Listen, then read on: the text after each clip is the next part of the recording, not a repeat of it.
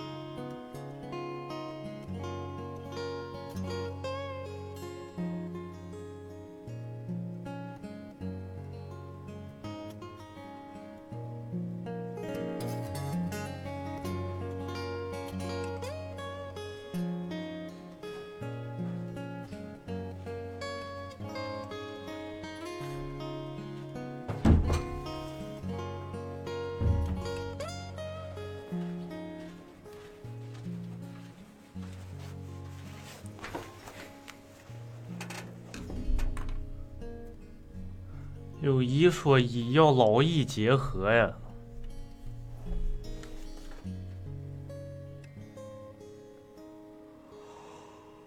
嗯，我他妈今天，我今天他妈看了一天四月番的原作，我人都他妈快看麻了，我日！感谢二四零七冰龙续费的舰长，谢谢老板老牛逼乱 Daisy，希望下个月还能与你在这里相遇哟。我终于明白了，现在最受欢迎的题材是勇者辞职不干了，勇者转生成普通人，魔王转生成普通人。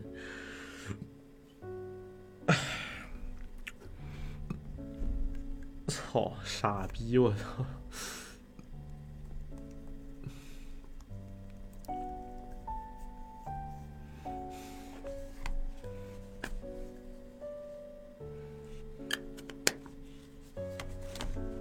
这种这种逆天东西看的这种逆天东西看的人想吐。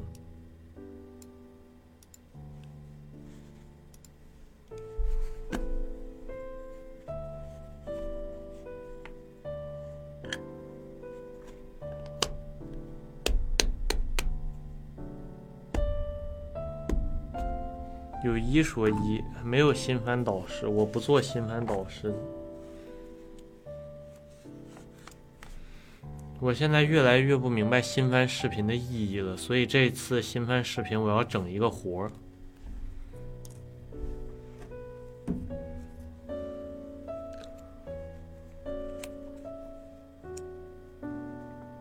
呃，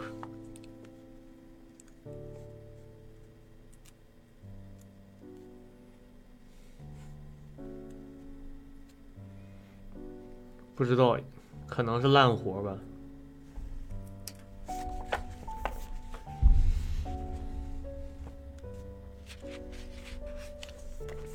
谁他妈在整活的时候知道自己整的是好活还是烂活呢？但是我的意思是，如果你普普通通的做，无论如何也就那样的，你还不如整个活。那万一要是好，万一要是好呢？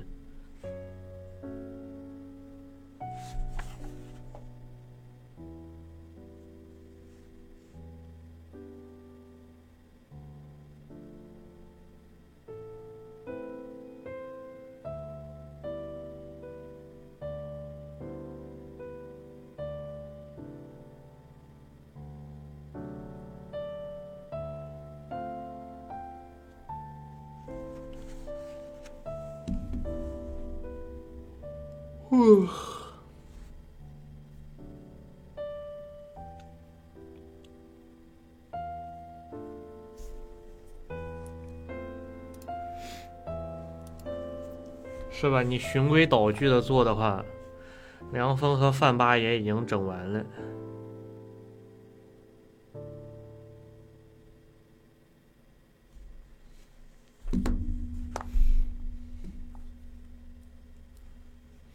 那我觉得不如整点有意思的东西算，因为说句老实话，我之前就已经在看四月番的原作了。我觉得你如果单说，呀，我不做新番的视频了，我好亏，我操！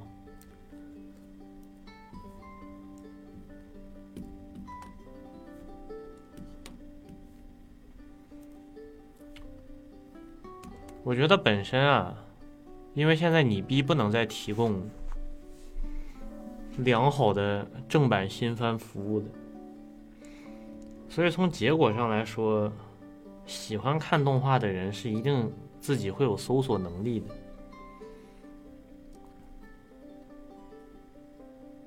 我本身就对于现在新番导视的这个形式，我个人认为，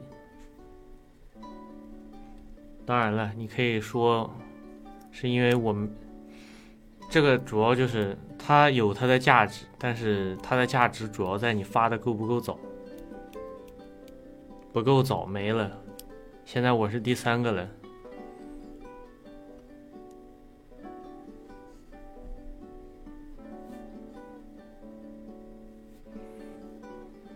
但是我个人认为，新番视频完全可以成为一个实验田嘛。你再循规蹈矩的去做的话，到到头来稿子撞的说的都是差不多，就这些个番播了一集，你说他们还没开播呢，你跟着 PV 看图说话嘛，也就这样了。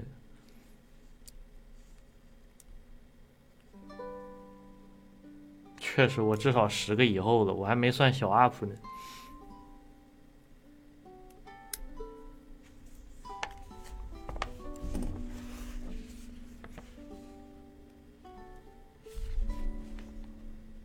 第二百页，先读这个吧。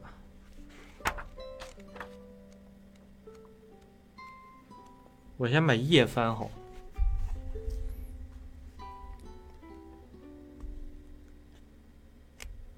你们我这也高高在上我哪里高高在上？我这不是低低在下？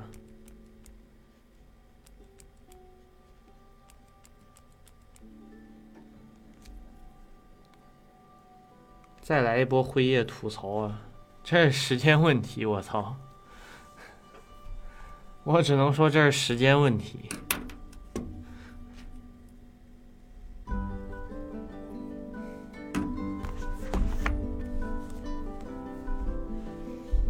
妈的，我操！不可能没有的好吧？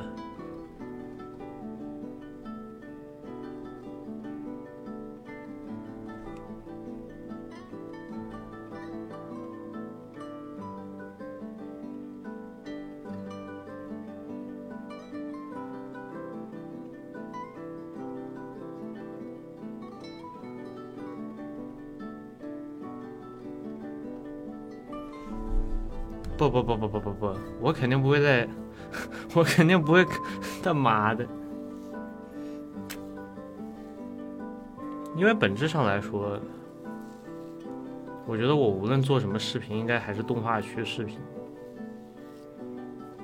我觉得新概念恋爱毫无疑问算是动画区视频，但是他妈的有些婆子们说新概念恋爱是 vlog，我说。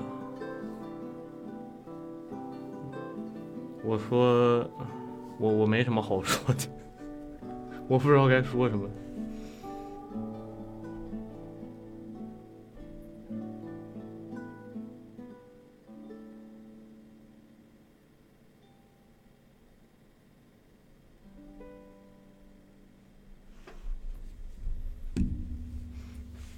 反正就是新番肯定是要做的，但是我想。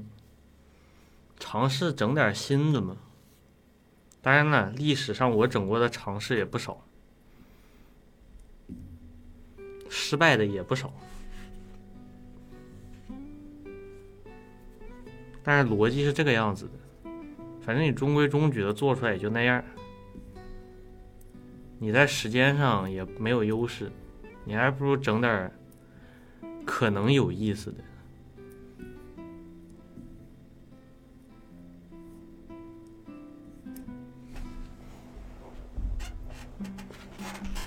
反正目前是有一个构想，我希望这周能做出来，希望可以成为与众不同的新番视频。如果能得到好评就更好了，如果要是得不到的话，就就把这个就把这个方案枪毙！我操！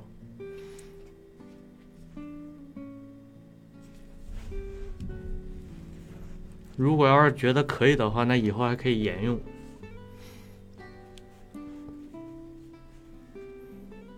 其实就像，其实就像不是，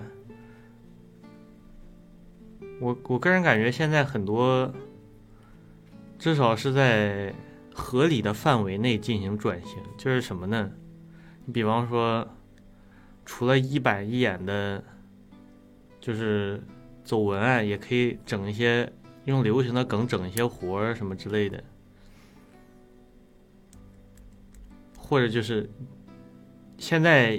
终于不用考虑搞那种什么，直接从动画区转生活区了。那个时候大伙儿人人自危，觉得动画区要记了吧？但是事实是，动画区现在排在生活区前面啊。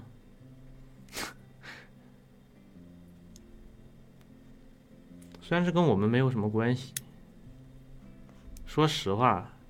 动画区的力量就是人民群众的力量。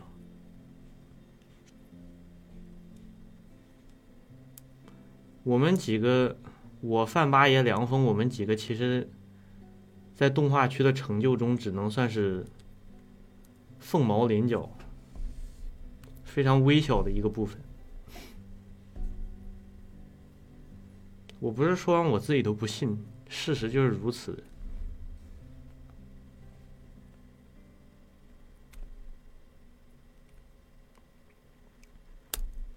现在至少不用考虑什么一整你妈的做不要笑挑战去吧。现在终于不是那个时代了。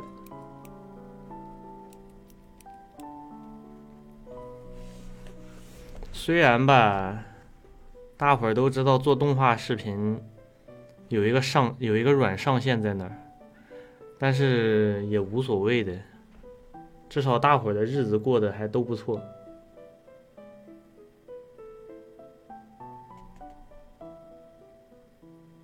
我知道凤毛麟角是个褒义词，差不多嘛。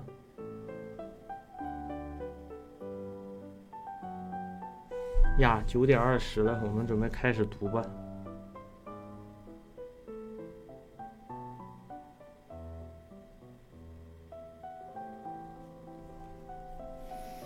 听说 B 站要出十五秒广告，你们不会真的觉得 B 站要整十五秒广告吧？他要真整的话，早就整了。你甚至不知道出这个逆天调查问卷的是什么傻逼临时工。有一说一，资本家只是心脏，只是坏，不是傻逼。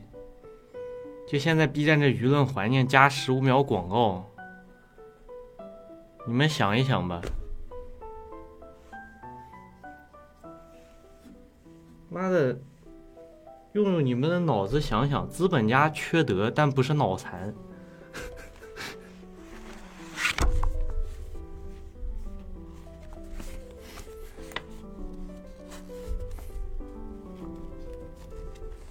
这种东西你，你你你稍微用，你稍微串一下，用普通的逻辑串一下。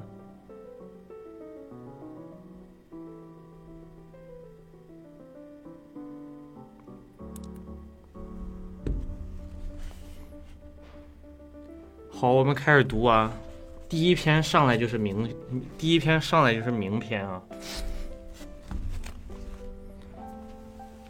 嗯，你那啥呀？你玩你的。我没在玩。鲁镇的酒店的格局是和别处不同的，都是当街一个曲尺形的大柜台，柜里面预备着热水，可以随时温酒。做工的人傍午傍晚散了工，每每花四文铜钱买一碗酒，这是二十多年前的事儿。现在每晚要涨到十文，靠柜外站着，热热的喝了休息。倘肯多花一文，便可以买一碟盐竹笋，或者茴香豆，做下酒物了。如果出到十几文，那就能买一样荤菜。但这些顾客多是短衣帮，大抵没有这样阔绰，只有穿长衫的才躲进店面隔壁的屋子里要酒要菜。慢慢的坐喝。什么？天国这个逼人又在洗衣机里洗袜子。啊？天国又在洗衣机里洗袜子啊？什么？那他妈是我，而且我没有用在洗。你不是有洗洗袜子的那个？我他妈烘干啊！我操！你烘干不是有烘干机吗？烘那个烘干机功率太小了。哦，而且我在洗衣机里找到了一把六角扳手。那是真的牛批，我日。那是真的牛批，我操！为什么这个东西会出现在洗衣机里呢？有一说一，在洗衣机里洗袜子也没什么，缺德的是他妈的把袜子和其他东西一块儿洗。对，我会把袜子和我的衣服放在一块儿洗，好离谱呀！啊？你为什么会跟他一起洗？是他，他，他，他放进去的，我拿出去的是。哎。我念到哪儿了？哦。我从十二岁起便在镇口的咸亨酒店里当伙计。很多人都能熟读并背诵，我说但是鲁迅太经典，值得读一读。掌柜说样子太傻，怕侍候不了长山主顾，就在外面做点事儿吧。外面的短衣主顾虽然容易说话，但唠唠叨叨、缠家不清的也很不少。他们往往要亲眼看着黄酒从坛子里舀出，看过胡子底里有水没有，又轻看将胡子放在热水里，然后放心。在这严重监督之下，这是什么字儿？又要掏出我的神器手写输入的，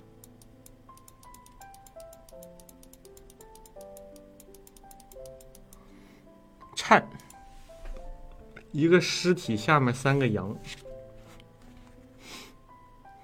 颤水也很为难，所以过了几天，掌柜又说我干不了这事儿。幸亏箭头的情面大，辞退不得，便改为专管温酒的一种无聊职务了。我从此便整天的站在柜台里，专管我的职务。虽然没有什么失职，但总觉得有些单调，有些无聊。掌柜是一副凶脸孔，主顾也没有好生气，叫人活泼不得。只有孔乙己到店才可以笑几声，所以至今还记得。孔乙己是站是站着喝酒而穿长衫的唯一的人。他身材很高大，青白脸色，皱纹间时常加些伤痕，一部乱蓬蓬的花白的胡子，穿的虽然是长衫，可是又脏又破，似乎十多年没有补，也没有洗。他对人说话总是满口“知乎者也”，叫人半懂不懂的。因为他姓孔。别人便从描红纸的大人孔乙己这半懂不懂的话里，替他取下一个绰号，叫做孔乙己。孔乙己一到店，所有喝酒的人便都看着他笑，有的叫道：“哎，孔乙己，你脸上又添新伤疤了。”他不回答，对柜里说：“温两碗酒，要一碗茴香豆。”便排出酒文大钱。他没有故意的高声嚷道：“你一定要偷人家的东西了！”孔乙己睁大眼睛说：“你你怎么这样凭空污人清白？什么清白？我前天亲眼见你偷了何家的书，吊着打。”孔乙己便涨红了脸，额上的青筋条条绽出，争辩道：“切切！”书不能算偷，窃书这读书人的事儿能算偷吗？接连便是难懂的话，什么君子固穷，什么者乎之类，引得众人都哄笑起来。店内外充满了快活的空气。听人家背地里谈论，孔乙己原来也读过书，但终于没有进学，又不会营生。于是越过越穷，弄到将要讨饭了，幸而写得一笔好字，便替人家抄抄书，换一碗饭吃。有一说一，孔乙己这个语气对我来说是很好拿捏的，因为我直播的时候天天也是这么嘴硬的，老鸭嘴兽了。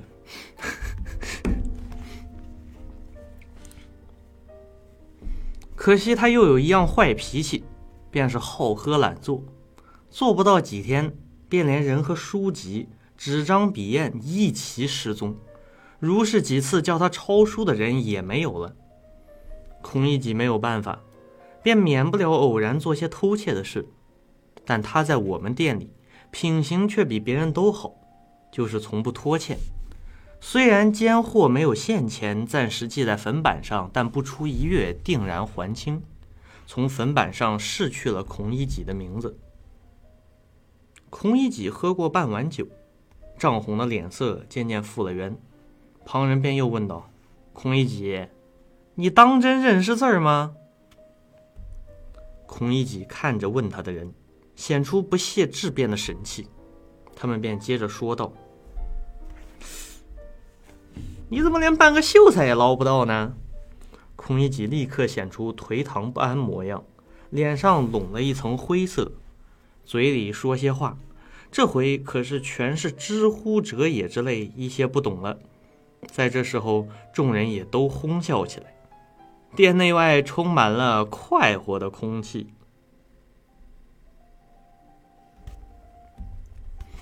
在这些时候，我可以附和着笑，掌柜是绝不责备的。而且掌柜见了孔乙己，也每每这样问他，引人发笑。孔乙己自己知道不能和他们谈天，便只好向孩子说话。有一回对我说道：“嗯，哎，你读过书吗？”我略略点一点头。他说：“嗯，读过书，我便考你一考，茴香豆的茴字。”怎么写的？我想，讨饭一样的人也配考我吗？便回过脸去，不再理会。孔乙己等了许久，很恳切的说道：“不能写吧？我教给你，记着，这些字儿应该记着，将来做掌柜的时候写账要用。我暗想，我和掌柜的等级还很远呢，而且我们掌柜也从不将茴香豆上账。又好笑又不耐烦，懒懒地答他道：“谁要你教？不是草头底下一个来回的回字吗？”孔乙己显出极高兴的样子，将两个指头的长指甲敲着柜台，点头说：“对呀，对呀，回字儿有四种写法呢，你知道吗？”我愈发不耐烦了，努着嘴走远。孔乙己刚用指甲蘸了酒，想在柜上写字，见我毫不热心，便又叹一口气，显出极惋惜的样子。有几回，邻邻舍孩子听得笑声，也赶热闹，围住了孔乙己，他便给他们茴香豆吃，一人一颗。孩子吃完豆仍然不散，眼睛都望着碟子。孔乙己着了慌，伸开五指将碟子罩住。弯腰下去说道：“不多了啊，我已经不多了。”直起身又看一看豆，自己摇头说：“不多不多，多乎哉？不多也。”于是这一群孩子都在笑声里走散。孔乙己是这样的使人快活，可是没有他，别人也便这么过。有一天，大约是中秋前的两三天，掌柜正在慢慢结账。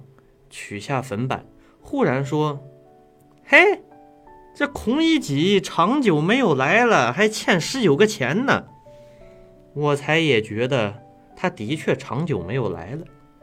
一个喝酒的人说道：“嗨，他怎么会来？他打折了腿了。”掌柜说：“哦，他总仍旧是偷，这一回啊是自己发昏，竟偷到丁举人家里去了。”他家的东西偷的得吗？那后来怎么样？怎么样？先写符片，后来是打，打了大半夜，再打折了腿呀。啊，后来呢？后来打折了腿了，打折了怎么样呢？怎样？谁晓得？许是死了。掌柜也不再问，仍然慢慢的算他的账。中秋过后，秋风是一天两比一天。看看看看，将近初冬，我整天的靠着火，也需穿上棉袄了。一天的下半天没有一个顾客，我正合了眼坐着，忽然听得一个声音：“温一碗酒。”这声音虽然极低，却很耳熟。看时又全没有人，站起来向外一望。那孔乙己便在柜台下对了门槛坐着，他脸上黑而且瘦，已经不成样子，穿一件破夹袄，盘着两腿，下面垫一个蒲包，用草绳在肩上挂住。见了我，又说道：“温一碗酒。”掌柜也伸出头去，一面说：“嘿，孔乙己吗？你还欠十九个钱呢。”孔乙己很颓唐的仰面答道：“呃，这下回下回还清吧，这一回是现钱，酒要好。”掌柜仍然同平常一样，笑着对他说：“孔乙己，你又偷了东西了。”但他这回却是不十分分辨，单说了一句：“不要取笑啊！”取笑。嘿，要是不偷，怎么会打断腿？孔乙己低声说道：“爹爹爹爹断，跌跌。”他的眼色很像恳求掌柜不要再提。此时已经聚集了几个人，便和掌柜都笑了。我温了酒，端出去放在门槛上。他从破衣袋里摸出四文大钱，放在我手里。见他满手是泥，原来他便用这手走来的。不一会儿，他喝完酒，便又在旁人的说笑声中坐着，用这手慢慢走去了。自此以后，又长久没有看到孔乙己。到了年关，掌柜取下粉板说：“孔乙己，还欠十九个钱呢。到了第二年的端午，又说：“，这孔乙己还欠十九个钱呢。”到中秋可是没有说，再到年关也没有看见他。我到现在终于没有见，大约孔乙己的确死了。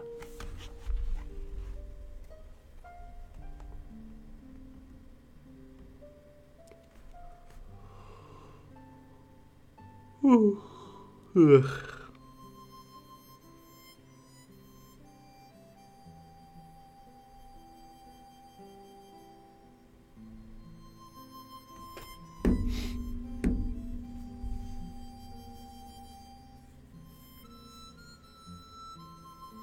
没有，我这个书上是大约孔乙己的确死了。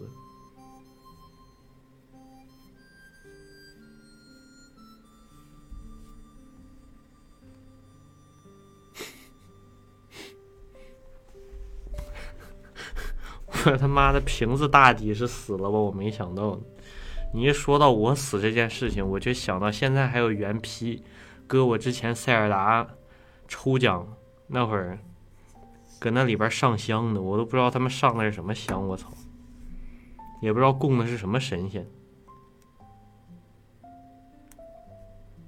平大仙，我操！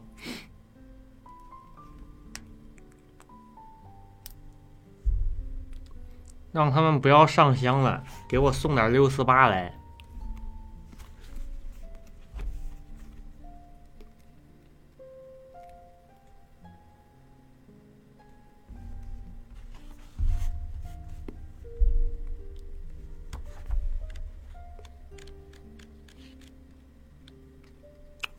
再来一个经典。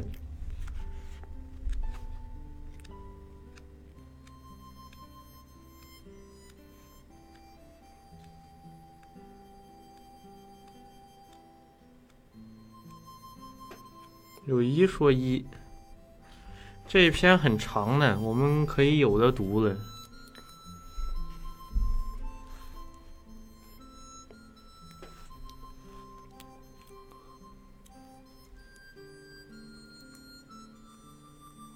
第一章序，我要给阿 Q 做正传，已经不止一两年了，但一面要做，一面又往回想，这足见我不是一个立言的人，因为从来不朽之笔，须传不朽之人。于是人以文传，文以人传，究竟谁靠谁传，渐渐的不甚了然起来，而终于归结到传阿 Q。仿佛思想里有鬼似的。然而要做这一篇速朽的文章才下笔，便感到万分困难。第一是文章的名目，孔子曰：“名不正则言不顺。”这原是应该极注意的。传的名目很繁多，列传、自传、内传、外传、别传、家传、小传，而可惜都不合。列传吗？这一篇并非和许多阔人排在正史里，自传吗？我又并非就是阿 Q，说是外传、内传在哪里呢？倘用内传，阿 Q 又绝不是神仙。别传呢？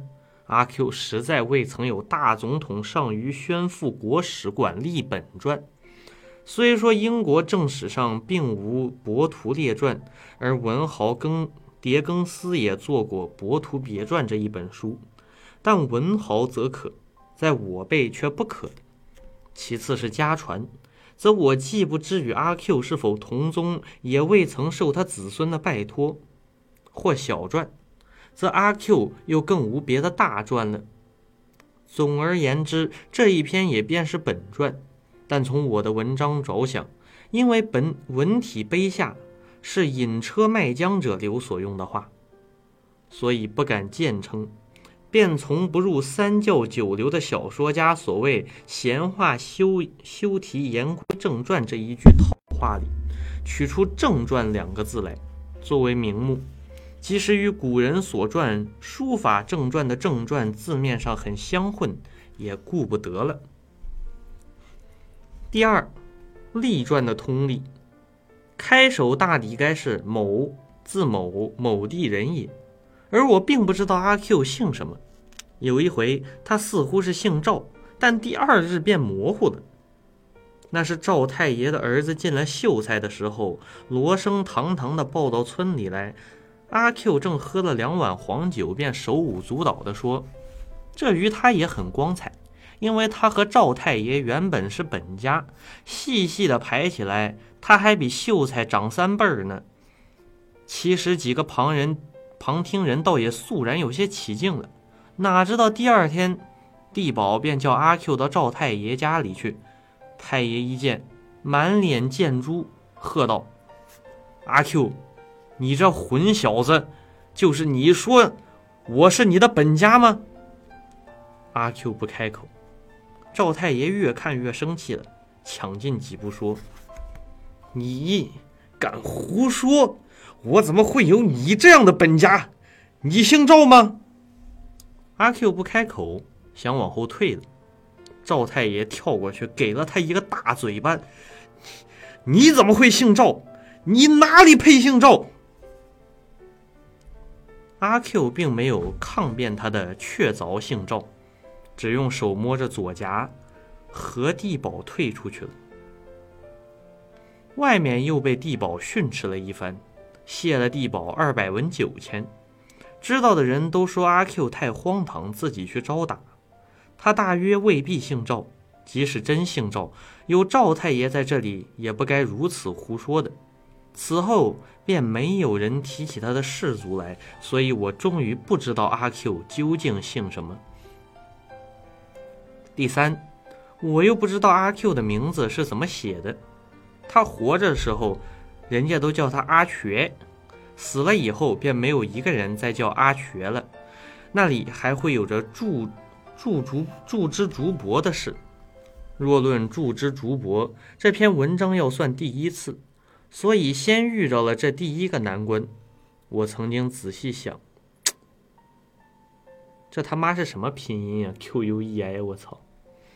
阿 Q，阿贵还是阿贵呢？倘使他号叫月亭，或者在八月间做过生日，那一定是阿贵了。而他既没有号，也许有号，只是没有人知道他，又未尝散过生日征文的帖子。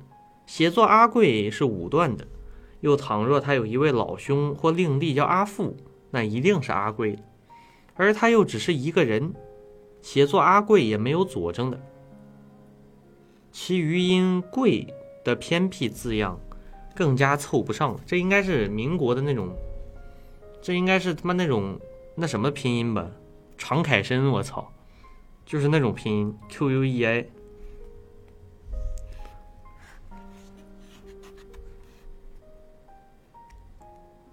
先前我也曾问过赵太爷的儿子茂才先生，谁料博雅如此功，竟也茫然。但据结论说，是因为陈独秀办了《新青年》，提倡“洋”字儿，所以国粹沦亡，无可。无可查考了，我的最后手段只有托一个同乡去查阿 Q 犯事儿的案卷，八个月之后才有回信，说案卷里并无和阿贵的声音相近的人。我虽不知道是真没有还是没有查，然而也再没有别的办法了，生怕注音字母还未通行，只好用了洋字，照英国流行的拼法写它为阿阿 Q，略作。略作阿 Q，这近于盲从新青年，自己也很抱歉，但茂才公尚且不知，我还有什么好办法呢？第四是阿 Q 的籍贯，倘他姓赵，则据现在号称郡望的老吏，可以照郡名百家姓上的注解，说是陇西天水人也。可惜这赵是不甚可靠的，因此籍贯也就有些决不定。他虽然多多住魏庄，然而也常常宿在别处，不能说是魏庄人。即使说是魏庄人也，也仍然有乖使法的。我所聊以自慰的是，还有一个阿字非常正确，绝无附会假借的缺点，颇可以就正于通人。至于其余，却都非浅学所能穿凿。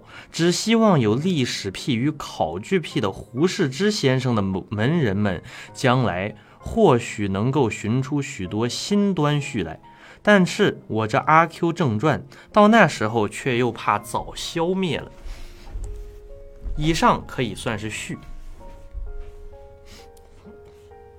第二章，优胜计略。阿 Q 不独是姓名籍贯有些渺茫，连他先前的形状也渺茫。因为魏庄的人们之于阿 Q，只要他帮忙，只拿他玩笑。从来没有留心他的形状的，而阿 Q 自己也不说，独有和别人口角的时候，奸货瞪着眼睛道：“妈，我们先前比你阔的多了，那你算什么东西？”阿 Q 没有家，住在魏庄的土谷寺里，也没有固定的职业，只给人家做短工，割麦便割麦，掏米便掏米，撑船便撑船。工作略长久时，他也或住在临时主人的家里，但一玩就走了。所以人们忙碌的时候，也还记起阿 Q 来。然而记起的是做工，并不是形状。一闲空，连阿 Q 都早忘却，更不必说形状了。只是有一回，有一个老头子颂扬说：“嘿呀，阿 Q 真能做。”这时，阿 Q 赤着脖，懒洋洋的、瘦伶仃的，正在他面正在他面前，别人也摸不着这话是真心还是讥笑。然而阿 Q 很喜欢。阿 Q 又有很有自尊，所有魏庄的居民全部在他眼里，甚而至于对于两位文童，也有以为不值一笑的神情。夫文童者，将来恐怕要变秀才者也。赵太爷、钱太爷大受居民的尊敬，除有钱之外，就因为都是文童的爹爹。而阿 Q 在精神上，独不表格外的崇奉。他想，唉，我的儿子会阔得多了。家已进了几回城，阿 Q 更自然更自负。然而他又很鄙薄城里人，譬如用三尺长、三尺宽的木板做成凳子。魏庄叫长凳，他也叫长凳，城里人却叫条凳。他想，这是错的，可笑。油煎大头鱼，魏庄都加上半寸长的葱叶，城里却加上切细的葱丝。他想，这也是错的，可笑。然而魏庄人真是不见世面的可笑的乡下人呵，他们没有见过城里的煎鱼啊。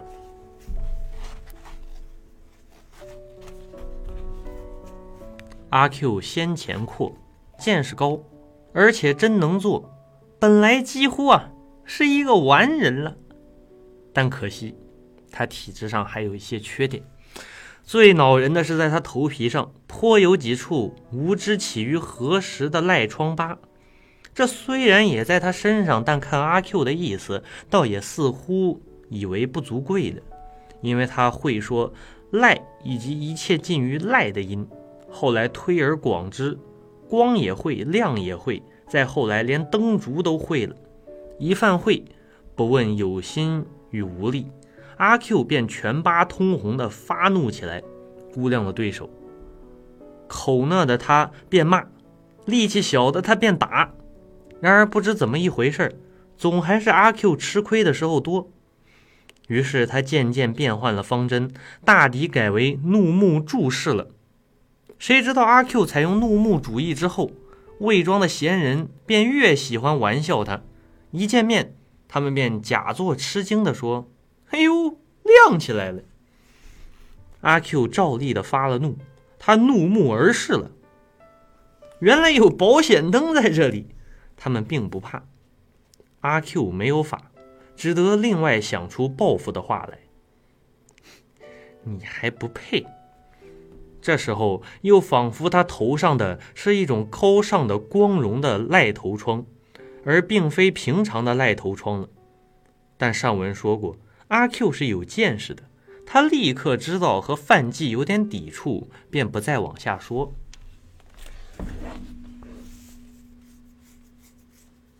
闲人还不完，只撩他，于是终而于至于打。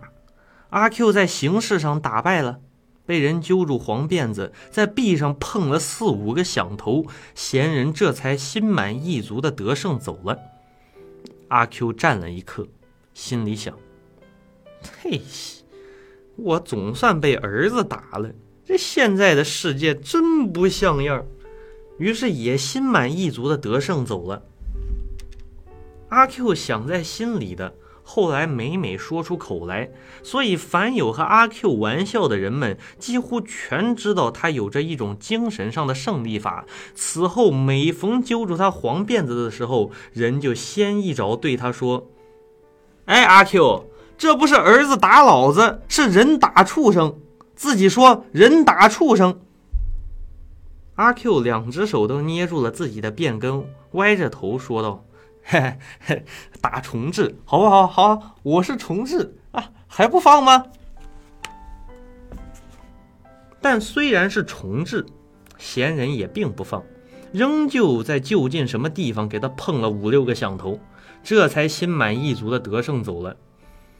他以为阿 Q 这回可遭了瘟，然而不到十秒钟，阿 Q 也心满意足的得胜的走了。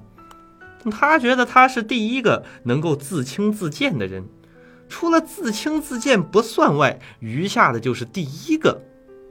状元不也是第一个吗？那你算是什么东西呢？阿 Q 以如是等等妙法克服怨敌之后，便愉快地跑到酒店里喝几碗酒，又和别人调笑一通，口角一通，又得了胜，愉快地回到土谷寺，放倒头睡着了。假使有钱，他便去压牌宝。一堆人蹲在地面上，阿 Q 即汗流满面的夹在这中间，声音他最响。青龙四百，嘿，开了！庄家揭开盒子盖，也是汗流满面的唱：天门啦，脚回啦，仁和穿堂空在那里啦，阿 Q 的铜钱拿过来。穿堂一百一百五十，阿 Q 的钱便在这样的歌吟之下，渐渐地输入个别汗流满面的人物的腰间。他终于只好挤出堆外，站在后面看，替别人着急，一直到散场，然后恋恋地回到土谷祠。第二天肿着眼睛去工作。但真所谓塞翁失马焉知非福，阿 Q 不幸而赢了一回。他倒几乎失败了。这是魏庄赛神的晚上，这晚上照例有一台戏，戏台左近也照例有许多的赌徒。做戏的锣鼓在阿 Q 耳朵里仿佛在十里之外，他只听得庄家的歌唱了。他赢而又赢，铜钱变成角羊，角羊变成大羊，大羊又变成了蝶。他兴高采烈的非常，天门两块。他不知道谁和谁为什么打起架来了，骂声、打声、脚步声，昏头昏脑的一大阵，他才爬起来。赌摊不见了，人们也不见了，身上有几处很似乎有些痛，似乎也挨了几拳几脚似的。几个人诧异的对他看，他如有所失，他如有所失的走进土谷祠，定一定神，知道他的一堆洋钱不见了。赶赛会的赌摊多不是本村人，还到哪里去寻根底呢？很白很亮的一堆洋钱，而且是他的，现在不见了。说是被儿子拿去了吧，总还是呼呼不乐；说自己是重置吧，也还是呼呼不乐。他这回才有些感到失败的痛苦了，但他立刻转败为胜了。他举起右手，用力的在自己脸上连打了两个嘴巴，热刺刺的，有热辣辣的，热乎乎的，有点痛。打完之后便心平气和起来，似乎打的是自己，被打的是别一个自己。不久，也仿佛就是自己打了别个一般。虽然还有些热，心满意足的得胜的躺下了。他睡着了。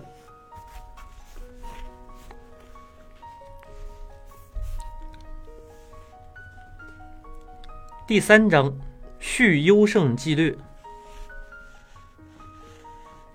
然而阿 Q 虽然常优胜，却只待蒙赵太爷打他嘴巴之后，这才出了名。他付过地保二百文九千，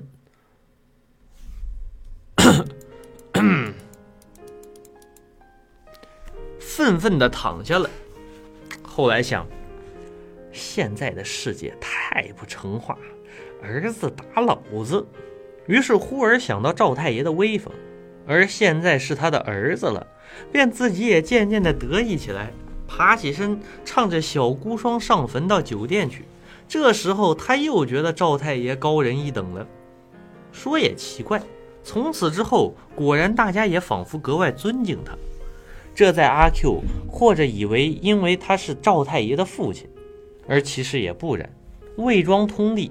倘如阿七打阿八，或张或李四打张三，向来不算一件事儿，必须以必须与一位名人如赵太爷相关，这才载上他们的口碑。一上口碑，即则打的既有名，被打的也就托必有了名儿。至于错在阿 Q 呢，自然是不必说。所以者何？就因为赵太爷是不会错的，但他既然错，为什么大家又仿佛格外尊敬他呢？这可难解。穿凿起来说，或者因为阿 Q 说是赵太爷的本家，虽然挨了打，大家也还怕有些真，总不如尊敬一些稳当。否则，也如孔庙里的太牢一般，虽然与猪羊一样同是畜生，但既经圣人下着，仙儒们便不敢妄动。阿 Q 此后倒得意了许多年。有一年的春天，他醉醺醺的在街上走，在墙根的日光下，看见王胡在那里赤着赤着脖捉狮子，他忽然觉得自己身上也痒起来了。这王胡又赖又胡，别人都叫他王赖胡，阿 Q 却删去了一个赖字，然而非常藐视他。阿 Q 的意思，以为赖是不足为奇的，只有这一部分，只有这一部络腮胡子实在太新奇。令人看不上眼，他于是并排坐下去了。倘是别的闲人们，阿 Q 根本不敢大意坐下去。但这王胡旁边，他有什么怕呢？老实说，他肯坐下去，简直还是抬举他。阿 Q 也脱下破夹袄来翻捡了一回，不知是因为欣喜呢，还是因为粗心，许多功夫只捉到三四个。他看到王胡却是一个又一个，两个又三个，只放在嘴里哔哔啵啵的响。阿 Q 最初是失望，后来却不平了，看不上眼的王胡尚且那么多，自己倒反倒少，这是怎样大失体统的事？他很想寻一两个大的，然而竟没有，好容易才捉到一个中的，恨恨地塞在后嘴唇里，拼命一咬，噼的一声。又不及王虎响，他赖疮疤快快通红了，将衣服摔在地上，吐一口唾沫，说：“这毛虫！”啊，赖皮狗，你他妈骂谁？王虎轻蔑的抬起眼来说：“阿 Q 进来虽然比较受人尊敬，自己也更高傲些，但和那些打官的闲人们见状还胆怯，独有这回非常勇武了。”这样满脸胡子的东西也敢出言无状吗？谁认便骂谁。他站起来，两手插在腰间说：“好啊，我看你是皮痒了。”王虎也站起来，披上衣服说：“阿 Q 以为他要逃了，抢进去就是一拳，这拳头还未到达身上，已经被他抓住了，只一拉，阿 Q 锵锵亮亮跌进去。”立刻又被王虎扭住了辫子，要拉到墙头上，照例去碰头。哎哎哎，君子动口不动手啊！阿 Q 歪着头说：“王虎似乎不是君子，完全不理会，一连给他碰了五下，又用力的一推。至于阿 Q 跌出六尺多远，这才满足的去了。在阿 Q 的记忆上，这大约要算是生平第一件的屈辱。”因为王虎以络腮胡子的缺点，向来只被他奚落，从没有奚落他，更不必说多动手了。而他现在竟然动手，很意外。难道真如世上所说，皇帝已经停了考，不要秀才和举人了？因此赵家减了威风，因此他们也便小觑了他吗？阿 Q 无所适从地站着，远远地走来一个人，他的对头又到，这也是阿 Q 最厌恶的一个人，就是钱太爷的大儿子。他先前跑上城里去进洋学堂，不知怎么又跑到东洋去了。半年之后，他回到家里来，腿也直了，辫子也不见了。他的母亲大哭了十几场，他的老婆跳了三回井。后来，他的母亲到处说，这辫子是被坏人灌醉了酒捡去的，本来可以做大官，现在只好等刘长再说了。然而阿 Q 不肯信，偏称他假洋鬼子，也叫做里通外国的人，一见他一定在肚子里暗暗的咒骂。阿 Q 尤其深恶而痛绝之的是他的一条假辫子。辫子而至于假，就是没有了做人的资格。他的老婆不跳第四回井，那恐怕也不是好女人。这假洋鬼子进来了，徒儿，驴。阿 Q 历来本只在肚子里骂，没有出过声。这回因为正气愤呢，因为要报仇，便不由得轻轻地说出来了。不料这兔儿却拿着一只黄漆的棍子。就是阿 Q 所谓的哭丧棒，大踏步走了过来。阿 Q 在这刹那便知道大约要打了，赶紧抽紧筋骨，耸了耸肩膀，等着。果然，啪的一声，似乎确凿打在自己头上了。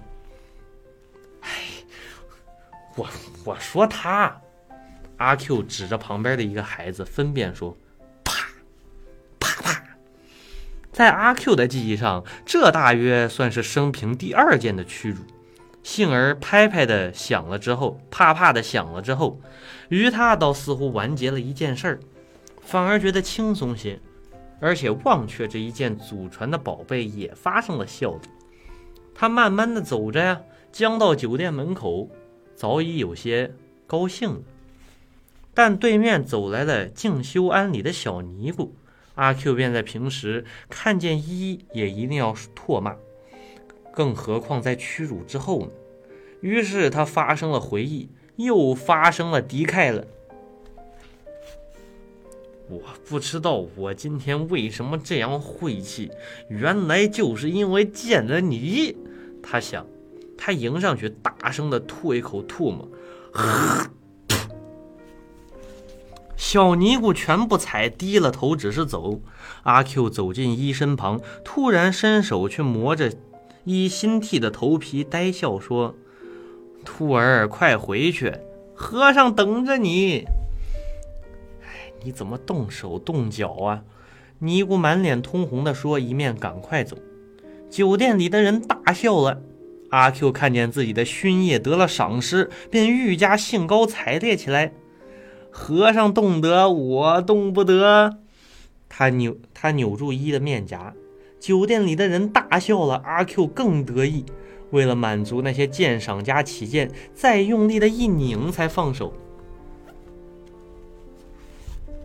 他这一战，早忘却了王胡，也忘却了假洋鬼子，似乎对于今天的一切晦气都报了仇，而且奇怪。又仿佛全身比啪啪响了之后更轻松，飘飘然的，似乎要飞出去了。这断子绝孙的阿 Q，远远听得小尼姑的带哭的声音，哈哈哈！阿 Q 十分得意的笑，哈哈哈！酒店里的人也九分得意的笑。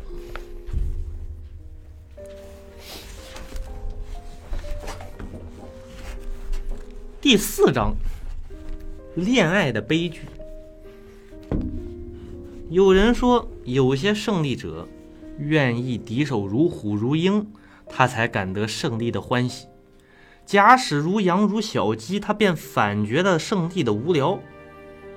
又有些胜利者，当克服一切之后，看见死的死了，降的降了，诚诚惶诚恐，死罪死罪。他于是没有了敌人，没有了对手，没有了朋友，只有在只有自己在上，一个孤零零、凄凉、寂寞，便反而感到了。